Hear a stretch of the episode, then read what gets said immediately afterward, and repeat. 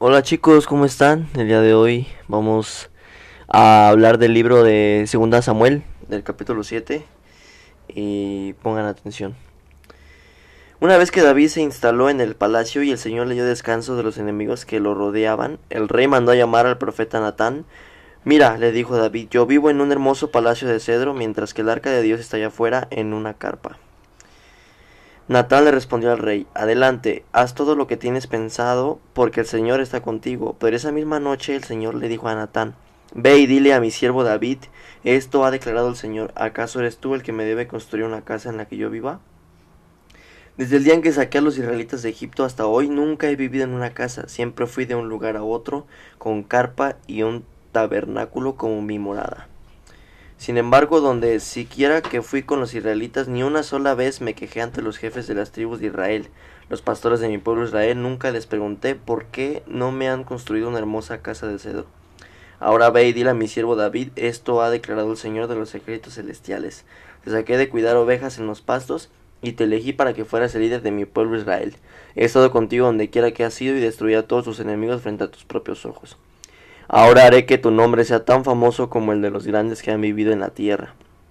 Le daré una patria a mi pueblo Israel y lo estableceré en un lugar seguro donde nunca será molestado. Las naciones malvadas no lo oprimirán como lo hicieron en el pasado, cuando designe jueces para que gobernaran a mi pueblo Israel, y te daré descanso de todos tus enemigos. Además el Señor declara que construirá una casa para ti, una dinastía de reyes, pues cuando mueras y seas enterrado con tus antepasados, levantaré a uno de tus hijos de tu propia descendencia y fortaleceré su reino.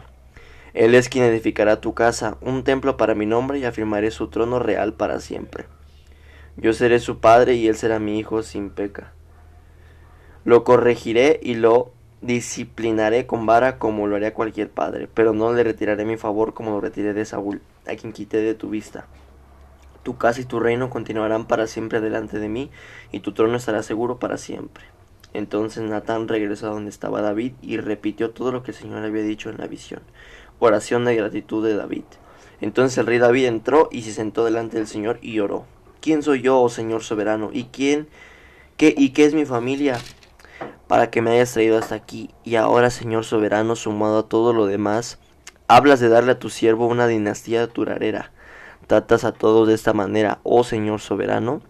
¿Qué más puedo decirte? Tú sabes cómo es realmente tu siervo, Señor soberano.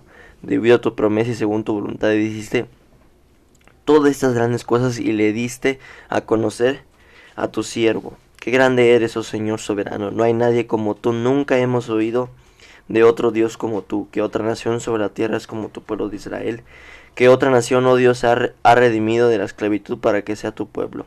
Te hiciste un gran nombre cuando, cuando redimiste a tu pueblo de Egipto. Realizaste imponentes milagros y expulsaste a las naciones y a los dioses que le impidieron el paso. Hiciste de Israel tu pueblo para siempre, y tú, oh Señor, llegaste a ser su Dios.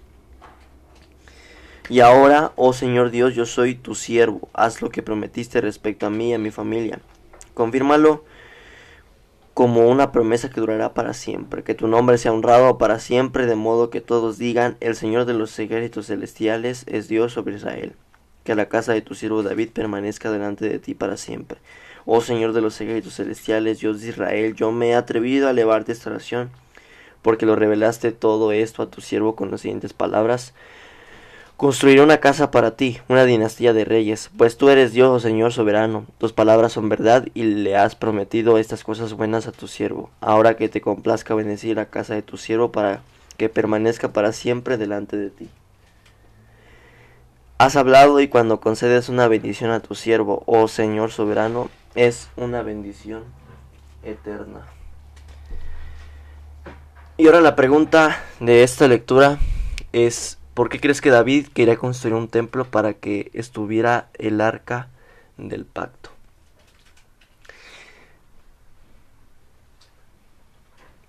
Esta pregunta voy a dejar que la respondan ustedes a su criterio y consultenla con sus papás. Y nos vemos para la próxima.